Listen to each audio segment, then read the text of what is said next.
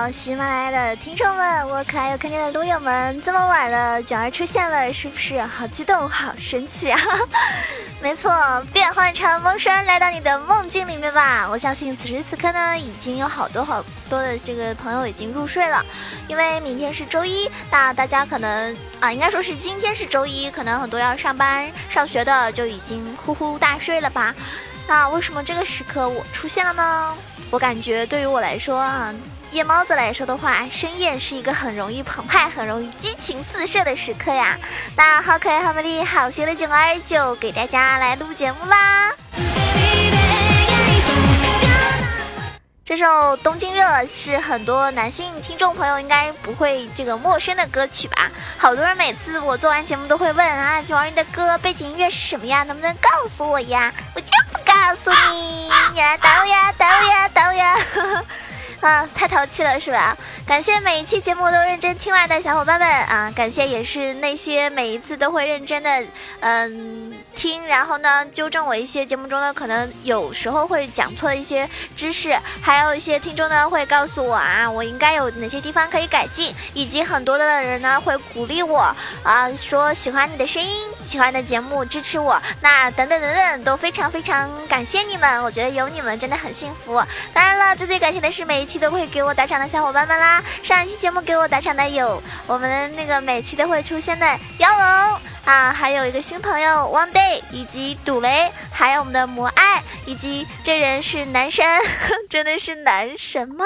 真的吗？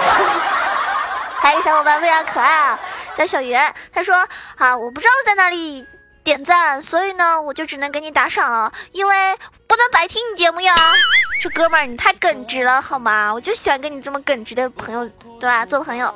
还有我们感谢动画师大叔，以及要感谢我们家的上将和皮卡丘，他们是我的忠实听众啦，每一期节目都会出现。皮卡丘在群里说啊，九儿我要每一期在你节目里面都出现他的名字。好，那我希望每一期都能看到你给我打赏哟。那皮卡丘呢，也是跟我在一起混了这么久之后，发现就是。好像运气越来越好了。我之前跟大家说我抽到龙虾嘛，结果跟他相比，我真的是不能说运气好，因为他他是属于那种五十块钱就抽到龙虾的，所以大家是不是跟我一起来鄙视一下他？如果眼神能够杀死人的话，他已经死了一万次了。无论怎么样啊，都感谢大家。嗯，有钱的呢就打个赏，没钱的点个赞。还有很多小伙伴说不知道在哪里点赞。其实如果你是用手机听音乐的话，那你没有看到就是嗯节目那边有一个爱心吗？那个就是赞。然后大家只要点一下爱心就可以了呀。这样的话呢，就给我的一个鼓励，就是赞哦。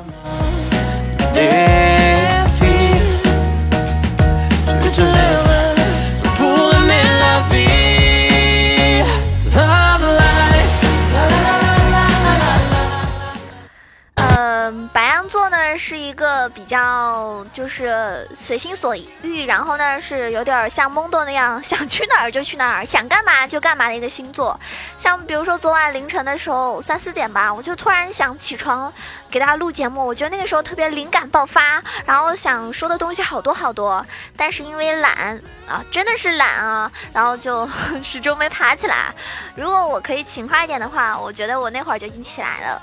嗯，今天要跟大家分享的内容呢，不知道所有的老玩家们有没有印象啊？因为我是从，我是从去年，其实我的那个账号申请是去年十一月二十四号申请的，也说到现在来说的话呢，差不多刚刚一年的时间。但真正玩的话呢，大概是玩了大半年吧，尤其是今年就是。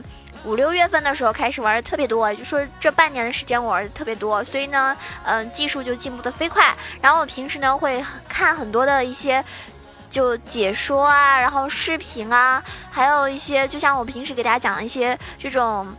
嗯，英雄的一个就是怎么样提高技术的一些知识啊，等等等等，就看的比较多。那看的多了，那么自己呢也会总结，然后再加上平时呢不停的打匹配练习，所以呢我的这个技术呢就进步的非常快啊！你难以想象，从以前一个游戏小白进化到现在游戏里面的大师，哇塞，我自己都忍不住给自己掌声，有没有？欢呼声啊！感觉自己棒棒的，棒棒的啊！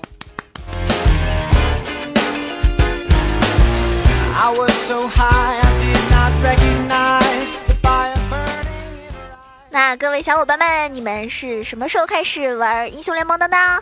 应该说，英雄联盟从零九年在北美上线到现在为止，已经走过了六个年头啦。俗话说得好啊，一代补丁，一代神，每个版本呢都有一些给我们留下心理阴影的一些强势型的英雄。那在大家平时聊天的时候呢，也会偶尔讨论起啊，谁是撸啊撸里面史上最强的英雄啊这个话题。大家想一想，你觉得在你眼里面，在你心里面最厉害？最 number one 的英雄是谁呢？好像口说无凭吧。今天呢，通过囧儿啊，这个看到的一些数据，来为大家解答一下这个看似很无解的命题吧。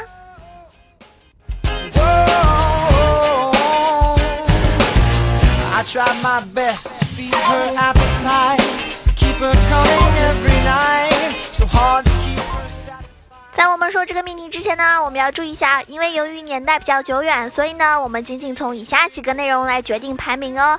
一是被削弱的次数，一般来说，被砍的越多，就说明这个英雄越厉害啦。因为他如果不厉害的话。拳头公司为什么要砍他呀？第二点呢，强势版本的最高胜率就是出场率，出场率越高，就说明这个英雄越热门，胜率就不多说啦，对不对？因为他出场率高，肯定是胜率也比较高的呀。如果有些英雄都很冷门，没人愿意玩的话，胜率肯定也不怎么样，对不对？第三点呢，就是对后来版本的一个影响力。所以从以上三点，我们来考虑，嗯，要提到的是五个英雄，不知道你是不是这么认为的？首先排在第五名的是我们的猩红收割者，呃，弗拉基米尔，也是我最近非常喜欢玩的一个英雄啊，就是吸血鬼。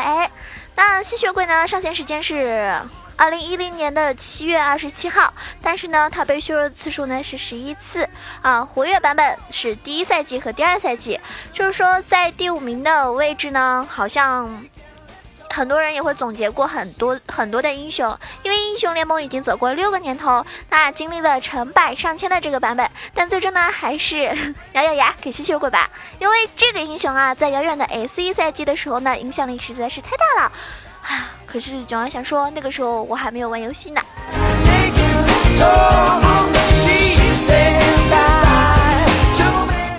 我相信听我节目里面总归还是会有老玩家的，那应该部分老玩家也听说过寡妇和贾克斯无敌的传说，对吧？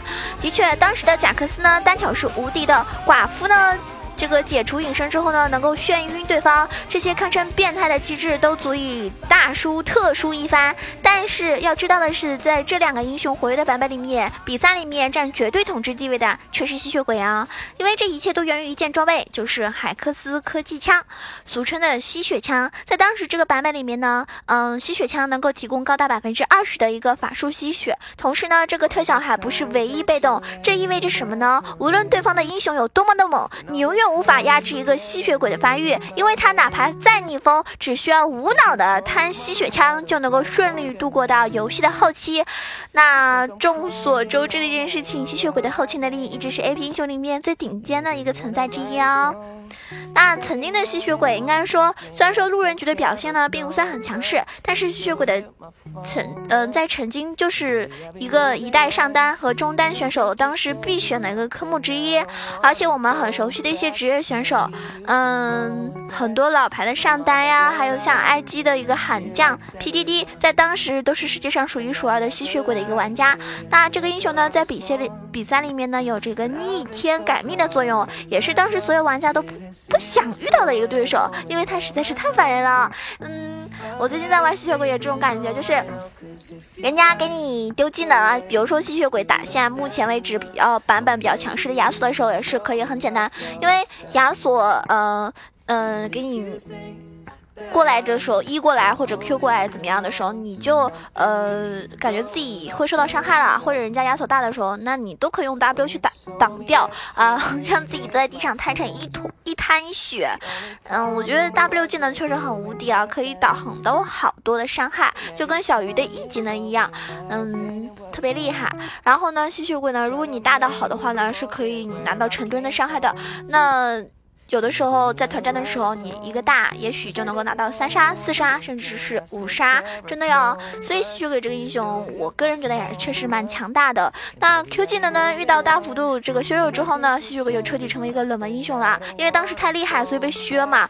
那不过在 S 二赛季过半的时候呢，吸血鬼也是因为他的强势，就付出了沉重的代价，他的五个技能连续被砍，而且呢都砍了两次以上，创造了一个新的被削弱的记录，然后在。在呃 V 点一点零点零点一二零补丁里面，吸血鬼 Q 技能的冷却时间和伤害呢，再度被大幅的削弱。那这个曾经近乎于万金油的一个英雄，终于从神坛上面掉下来啦。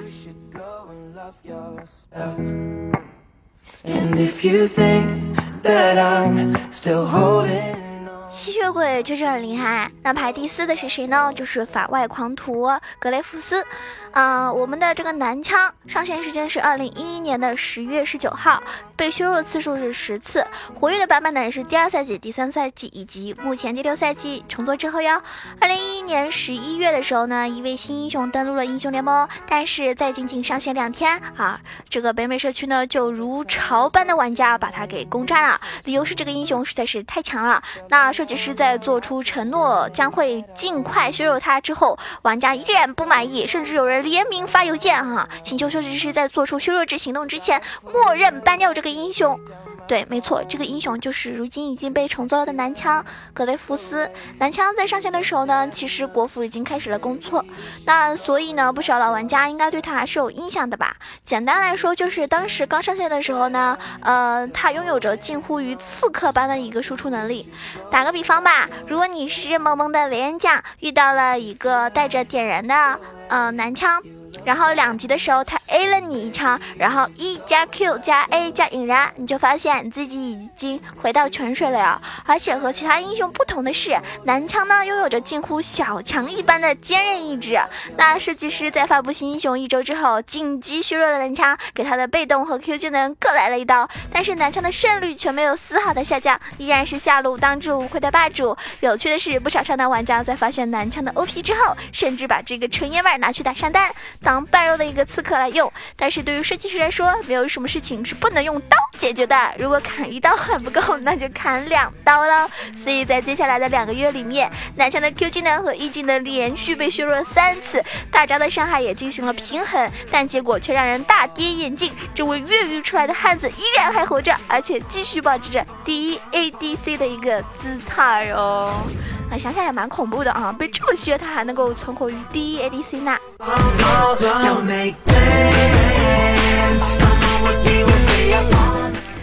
我们中国人有句话说得好。敬酒不吃吃罚酒，所以在一顿狂轰滥炸之后，设计师终于拿出了自己的杀手锏，就是在 V 一点零点零点一二九补丁里面，单枪的基础射程从五百五砍到了五百二十五。如果说之前所有的削弱都未能够击垮男枪的话，那么这一刀的确是砍在了他的要害上了。众所周知的是，钱可以买到所有你要的属性，攻击力、吸血、暴击，但却买不到射程哦。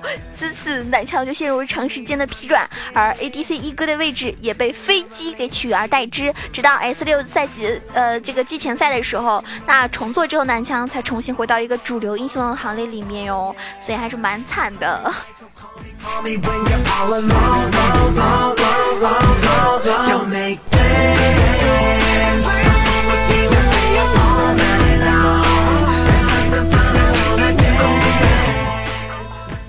说这个英雄呢是普遍很多男性这个新手玩家特别喜爱的英雄之一啊，就是蛮英星里面的这个一打十无极剑圣。那剑圣呢是上线时间是二零零九年的二月二十一号，被削弱次数呢是五次，活跃版本呢是第二赛季到至今。嗯，跟上述几个不同的是，剑圣呢几乎是没有弱过的。那么从上古版本无脑刷野到现在，剑圣一直是许多新手玩家的一个噩梦啊。呃，免疫减速的大招和超快的移动速度，剑圣的追击能力曾经让很多人吃尽了苦头，尤其是后期这个崛起的这个剑圣，真的是跟疯狗一般的存在啊。那囧儿想说的是，剑圣之所以能够排到第三位，并不是因为他有多么的能砍，而是他在某一个版本里面曾经主宰了近半年的中路哦。聪明的玩家应该猜出来了，就是 AP 剑圣。这个呢是被设计师称之为毒瘤的英雄，在 S 三赛季的时候曾经大热过一段时间的，靠着高 AP 加成的 Q 技能和近乎于无敌的 W 横行中路，和当时的卡特琳娜并称并称为收割王。无论你对线是否优势，只要在对方出现残血的时候，无脑刷新 Q 技能，你就能轻松收获五杀哟。在当时的版本里面呢，剑圣在路人局的这个 BP 率一一律就一度达到了一个百分之九十这样一个成成绩，太可怕了啊！所以说，剑圣这个英雄呢，当时设计师就表示了啊。就 A P 剑圣出现的一定程度影响了其他玩家的一个游戏体验，所以呢会在近期进行一个修改，然后话音刚落，那设计师呢就 就就直接全全方位的重做了一遍，然后 Q 技能呢移出了 A P 加成，然后剑圣从原来的这个魔武双修变成了纯 A D，所以风靡了近半年的 A P 剑圣呢终于被遗弃了在历史的长河中哦。哎呀，我是。所以我在 S 三那个赛季还没有体会到 AP 剑圣有多么恐怖。那后来在现在就是我们目前这个版本季前赛版本里面，剑圣应该很多玩家都非常青睐的一个英雄，因为他有着跟其他英雄所不具备的后期能力，并且呢可以让对方的脆皮英雄很头疼，尤其是你玩一些没有位移的 ADC 的时候，真的是很很无解这个英雄。但当时呢，因为当时就是昙花一现的 AP 剑圣相比的话呢，好像。我们已经不值得一提了。那到现在为止，不少玩家在回忆曾经的版本的时候呢，还是很想念这个帮助自己拿到过五杀的得力助手吧。那你曾经如果是一个老玩家，你有用过 AP 剑圣拿到过五杀吗？如果有的话，嗯，记得在我的节目下方冒个泡哟。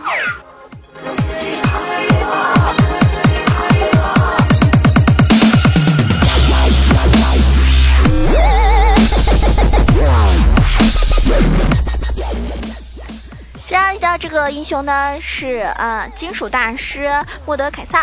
那我们的这个铁男上线时间是二零一零年的二月二十四号，被削弱次数呢是十一次，活跃的版本呢是第一赛季、第五赛季重做之后，铁男居然能够排到第二，可能很多小伙伴意想不到吧？但是也不要激动哦，想说的是，并不是。并不只是 S 五赛季前一锤三三千血的一个新版铁男，其实大家知道吗？在很遥远的 S 一赛季的时候，铁男也是一个非班必选的英雄。这一切都源于以前的一个被动机制，因为当时是一个十八级的铁男，被动最大护盾值能够达到九百八。这是什么概念？就是在他护盾满蓝的时候，你一套技能可能连他的盾都打不破。除此之外呀，铁男以前叠护盾的速度也比现在快了很多。那一技能砸中五个以上的单位时，基本上就能够涨。百分之八十左右的白条，而且在当时的一个版本，明火之拥这件装备还没有被删掉的时候，裸中亚加明火的铁男搭配一一些具有爆发的阵容的时候，可以在团战开启瞬间直接秒掉对方的 ADC，在拿到 ADC 魂魄之后呢，这场团战的胜负基本上就确定了，而且有的时候他能拿到五杀，啊，拿到 ADC 魂魄的这个铁男拿五杀真的是易如反掌的哟。当然了，在之后的版本里面，铁男就开始，呃，铁男就开始遭到。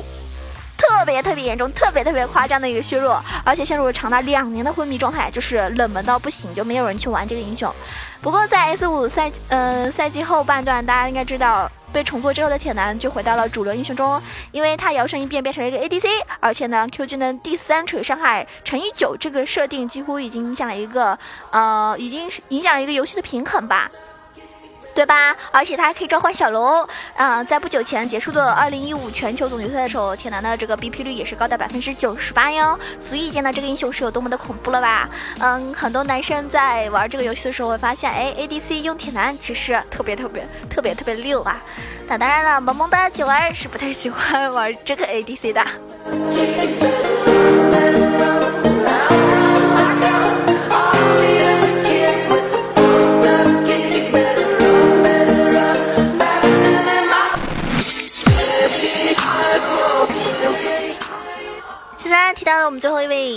排名第一的啊，Number One 的英雄是虚空行者卡萨丁。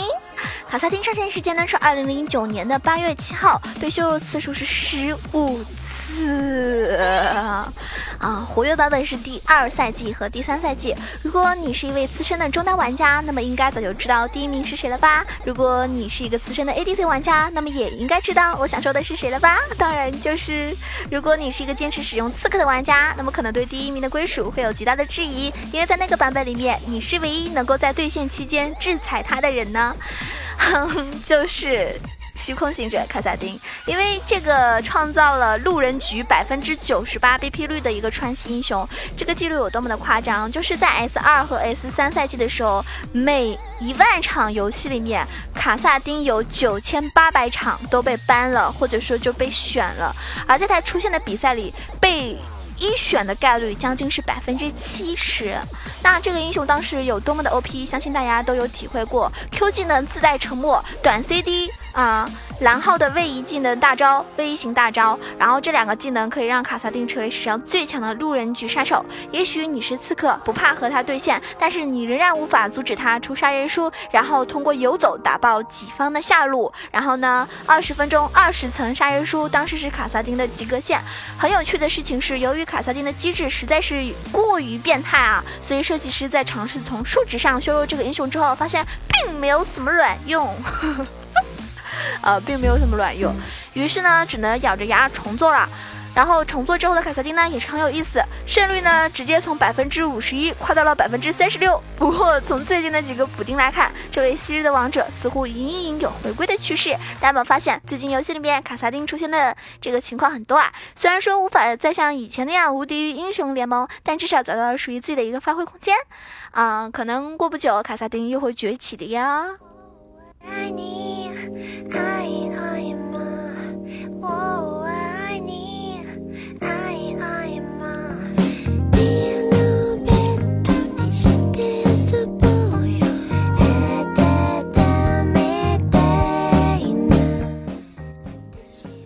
嗯，每一个玩家应该心里都有自己觉得最强的英雄的排名，或许。嗯，曾经让你很绝望，让你开始怀疑这个游戏。但是不可否认的是，这是因为他们之前过于的强大，所以设计师才会把英雄联盟做得越来越平衡。像比如说最近新英雄会玩的就觉得特别特别强势，不会玩的呢，这个新英雄就被虐成狗。那其实有的时候一个英雄会不会玩，也是取决于这个玩家本身对这个英雄的掌握程度了。嗯，一个新的英雄的诞生，在前期肯定是很强的是的，只是呢，如果你没有好好把握的话呢，在你手里依旧不是那么强大。在趁他还没有被削弱之前，可以体会一下那种很强势的感觉。所以各位小伙伴们还在等什么？你们今天听完这一期节目，你能告诉我你心中最强的英雄到底是谁吗？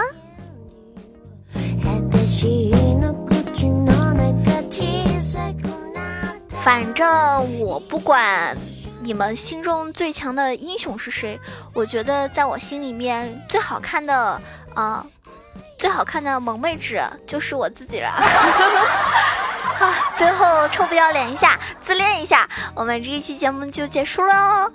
希望大家明天起来听我这一档节目的时候，嗯，会喜欢哦。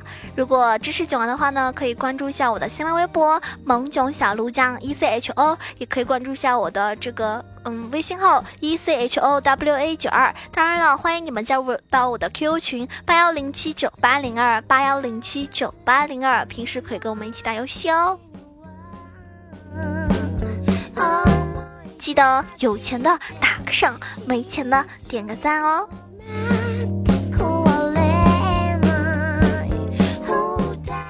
最后想，嗯，最后想送大家一首歌吧，就在这首歌来结束我们今天节目吧，叫做《Always with Me》，希望你们一直跟我在一起哦。